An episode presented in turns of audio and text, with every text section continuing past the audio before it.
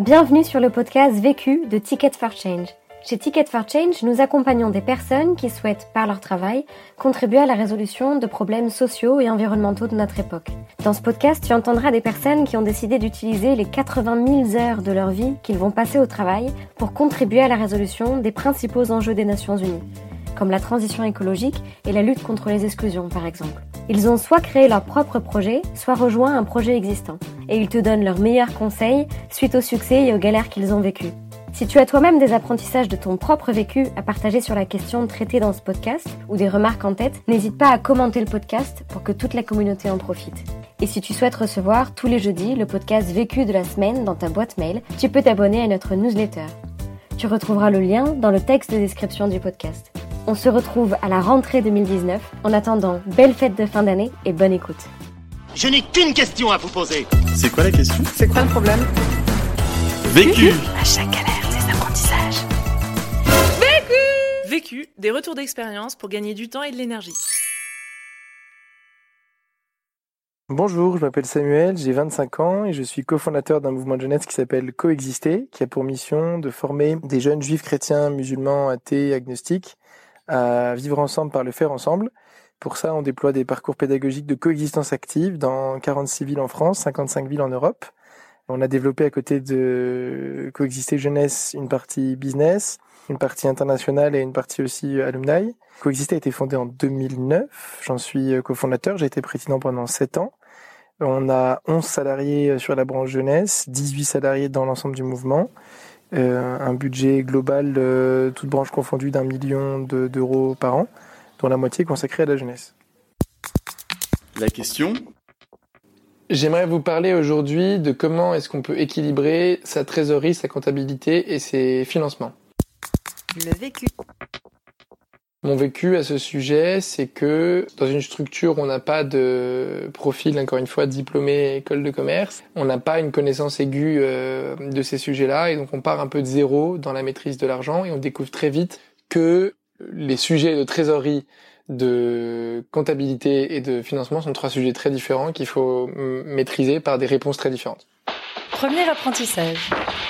Donc mon premier apprentissage dans le sujet de l'équilibre entre la trésorerie, la compta et les financements, c'est de séparer les domaines de compétences et de pas tout confier à la même personne. Le directeur administratif et financier, pour moi, ne peut pas prendre toutes ces, tous ces métiers. Il y a trois grands métiers pour moi. Il y a le métier qui est rechercher de l'argent. C'est une compétence qui peut être confiée au DAF, mais peut-être pas, qui est d'aller trouver de l'argent, soit en étant un sollicitateur de dons, privé ou public, soit en étant un prospecteur de contrats. Donc ça, c'est le métier de celui qui va rechercher du cash à l'extérieur ou à l'intérieur quand c'est de l'autofinancement et qu'on vend de la prestation. En tout cas, il va rechercher du cash en dehors de la structure.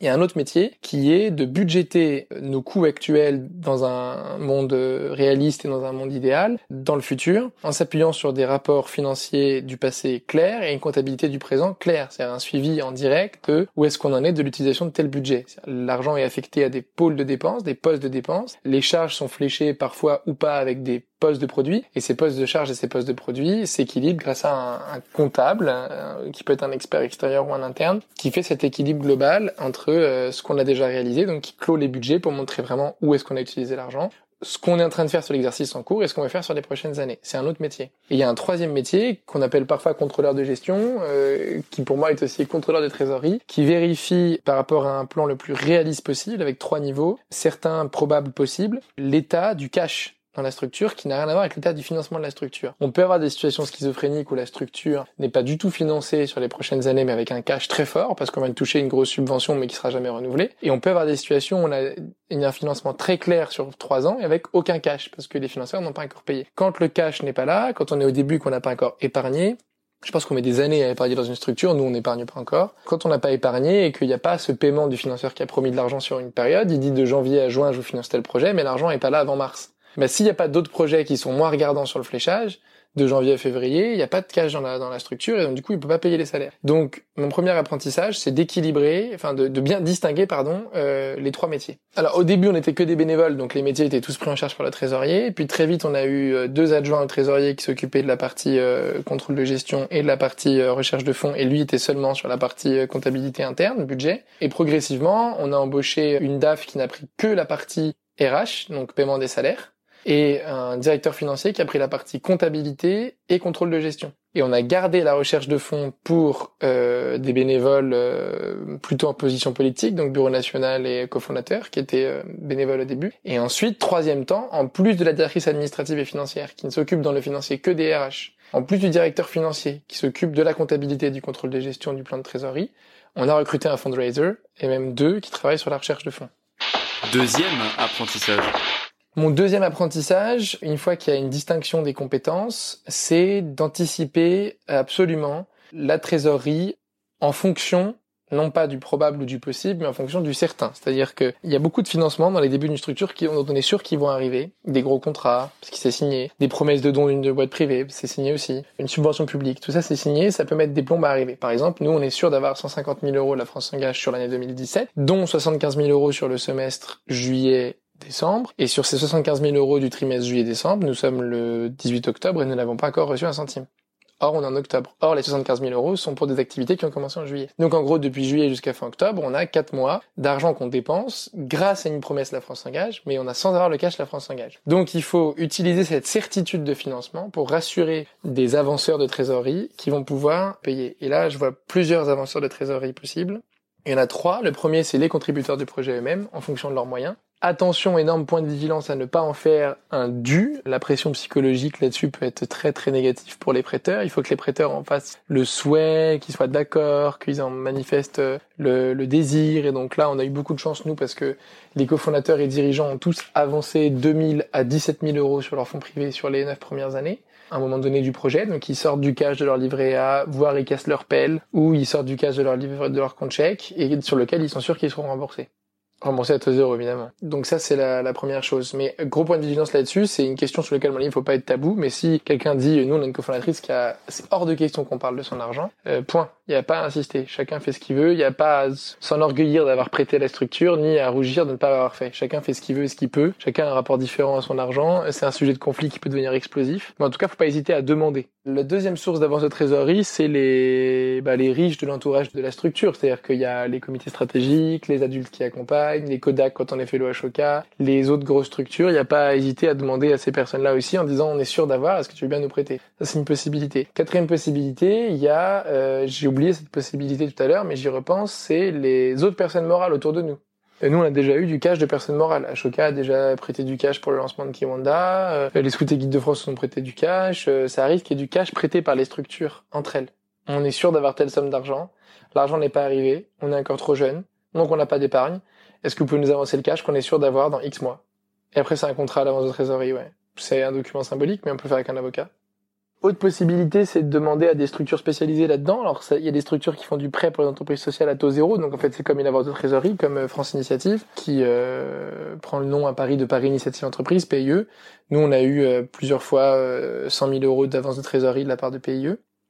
Et puis dernière possibilité, c'est avec sa banque. Euh, moi, j'ai régulièrement changé de banque en disant euh, si vous ne prêtez pas d'argent, on part à la suivante. Et la suivante, on dit je veux bien venir chez vous si vous nous prêtez de l'argent. Alors du coup, ils prêtent à taux zéro évidemment. Donc euh, c'est demander une avance de trésorerie, ça existe à la banque. Euh, ils font pas beaucoup de pub là-dessus, mais il faut les pousser dans leur retranchement en disant je reste pas chez vous si j'ai pas une avance de trésorerie. Attention, quand on demande une avance de trésorerie avec une telle certitude et un tel aplomb à son banquier, il faut qu'on lui apporte un document qui prouve qu'on aura le cash un jour. Sinon, c'est pas une avance de trésorerie, c'est un prêt. Et un prêt, c'est un risque. Donc on est là, je parle bien de avancer de la trésorerie par rapport à l'argent qui n'est pas là. Troisième apprentissage.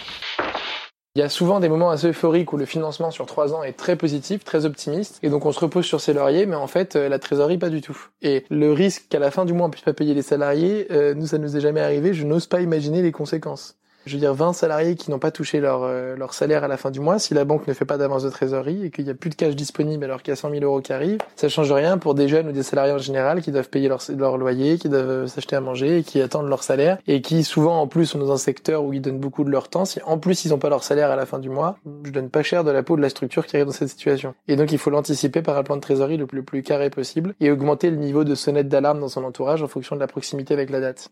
Par exemple, nous là aujourd'hui, on n'a plus de trésorerie le 15 novembre alors qu'on a des financements importants sur euh, trois ans. Et donc du coup, on est dans une période où on n'est pas au niveau écarlate de d'urgence, mais là, ça y est, on commence à dire, euh, on commence à utiliser tous les rouages que je viens de présenter, plus un rouage important qui est de pressuriser le financeur aussi.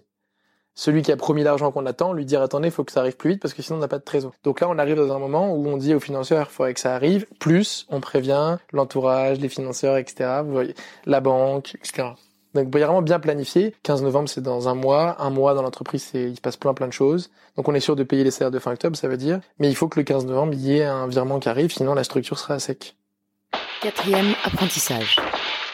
Le dernier apprentissage très important, c'est de pressuriser, insister auprès du financeur qui a promis le fameux document de promesse qu'on utilise pour négocier une avance de trésorerie, ce financeur-là, on peut lui demander d'avancer le virement, d'avancer le paiement, en lui disant c'est pressé. Ça m'est déjà arrivé que la personne accepte. Par exemple, là, on a négocié un 100 000 euros par an sur trois ans, où la personne, euh, normalement, donne 20% en juin, 80% euh, en décembre. On lui a demandé de donner 20% en janvier.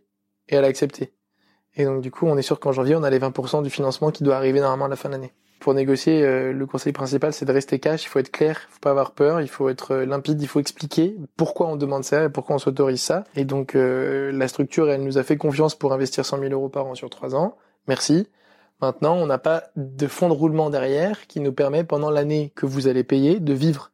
Donc, vu que vous financez cette année, aidez-nous à la starter donnez-nous de la trésorerie et ensuite euh, déjà on va devoir avancer les 80 000 euros restants puisque vous les payerez que après réalisation. Donc euh, ayez conscience de ça en tant que financeur qui a besoin que l'argent arrive tôt dans la période que vous souhaitez financer. Le vecteur pour demander de l'avance de trésorerie à un financeur ou quelqu'un, ça dépend de la relation avec la personne. Euh, plus on est proche, plus on peut se contenter d'un coup de fil. Moins on est proche, plus il faut être en physique, évidemment. Le mail, c'est plutôt en complément du coup de fil. Il faut quand même qu'une expression orale. C'est des sujets importants, c'est des sujets lourds, ça se traite pas euh, à la légère. Le mail, ça peut être un peu froid et surtout on comprend pas bien les enjeux. Donc je pense qu'il faut commencer par un par un coup de fil suivi d'un d'un mail et éventuellement faire une rencontre quand on n'est pas assez proche. Mais aujourd'hui, nous, quand on a une panne de trésorerie, on demande à des gens par téléphone. Conseil pour gagner du temps. Alors mon conseil pour gagner du temps, c'est de perdre du temps pour en gagner en produisant trois outils tout simples qui sont accessibles par des non-spécialistes, c'est-à-dire pas par un directeur administratif et financier, mais par n'importe quel dirigeant de la structure, un contrôle de gestion, un plan de trésorerie et un budget réel. Et d'avoir ces trois documents euh, produits sur un Excel partagé avec le cœur de sa team pour qui les chiffres ne sont pas confidentiels, c'est les documents qui vont être des vrais indicateurs. Le contrôle de gestion, est-ce que ce qui est sorti et rentré de mes comptes correspond à ce que j'avais prévu et, et qui devait rentrer ou sortir par rapport à mes prévisions le plan de trésorerie, c'est par rapport à mes vraies entrées sur le compte et mes vraies sorties sur le compte. Est-ce que je risque d'avoir un mois dans le rouge, ce qui peut souvent se produire quand on a des promesses de financement long terme, qu'on a déjà affecté un projet en cours ou un budget qui est déjà en train de se dérouler, alors qu'on sera payé beaucoup plus tard. Pour être sûr que mon fonds de roulement soit assez fort, il faut un Excel où par mois, j'ai tout ce qui rentre de manière sûre tout ce qui sort de manière sûre, ou alors trois niveaux de probabilité 175, 50, 25% contrôle de trésorerie. Et enfin, le budget, c'est la version finale, ce qui va servir de rapport financier, d'avoir un vrai rapport financier en direct qui avance pendant l'année pour que quand à la fin de l'année, on, bah, on soit euh, sur le point de boucler, on puisse le faire juste en utilisant les tableaux des vrais chiffres de l'année. On peut dire, voilà, cette année, mon budget annuel, c'était un million, j'ai mis euh, tant sur ça, tant sur ceci. Conseil pour gagner de l'énergie. Mon conseil pour gagner de l'énergie, c'est une idée que je viens d'avoir cette année, c'est de commencer à écrire son année financière par l'angle de la structure de produit et pas par la structure de charge. C'est-à-dire que souvent, quand on grandit, on se dit, au vu de mon impact potentiel, de ce que je sais déjà faire et de ce que j'ai les moyens de réaliser avec mes équipes, mes gens, mes bénéficiaires, j'écris d'abord toutes les charges de combien vous me comptez mes projets en cours. Et après mes charges, je vais aller chercher les produits correspondants. En fait, je pense que ça, ça marche pour les 5-6 premières années d'un projet. Quand on dépasse le million de turnover, peu importe l'année où on la dépasse, je pense que c'est plus sûr de d'abord écrire sa structure de produit, sur quel argent je peux compter de manière certaine, quasi certaine, presque certaine. Et à partir de cette structure de produit, ensuite j'écris ma structure de charge, et là je vais me rendre compte qu'avec les années, bah, il y a des projets dont j'ai rêvé que je dois abandonner, parce qu'en fait la croissance elle est jamais complètement linéaire sur 10 ans. Il y a toujours un moment où il y a une petite rechute, voire carrément une marche arrière, ou alors euh, une croissance qui s'arrête, qui stagne. Et donc pour anticiper ça, le mouvement naturel de l'entrepreneur, c'est de rajouter des projets, mais les projets en plus, ça augmente la structure de charge, et la structure des produits, elle ne suit pas non plus. Donc pour gagner de l'énergie, quand au mois de novembre, au mois d'octobre, j'écris mon année civile suivante, je commence d'abord par ma structure de produits, et avec ça, ensuite, je fais mes charges, renonçant aux rêves que je ne pourrais pas encore réaliser pour mieux les réaliser plus tard. L'autre question J'aimerais bien avoir le retour d'expérience d'un entrepreneur sur la façon d'engager sur le long terme les parties prenantes financières de mon projet. C'est-à-dire que sur ma structure de produits, j'ai des produits qui dépendent de moi, mon autofinancement, j'ai une vision maîtrisée de mon avenir. J'ai des produits qui dépendent de l'État, sur lesquels l'État s'engage sur du triannuel, 5 annuel, 5 annuels, j'ai une vision maîtrisée.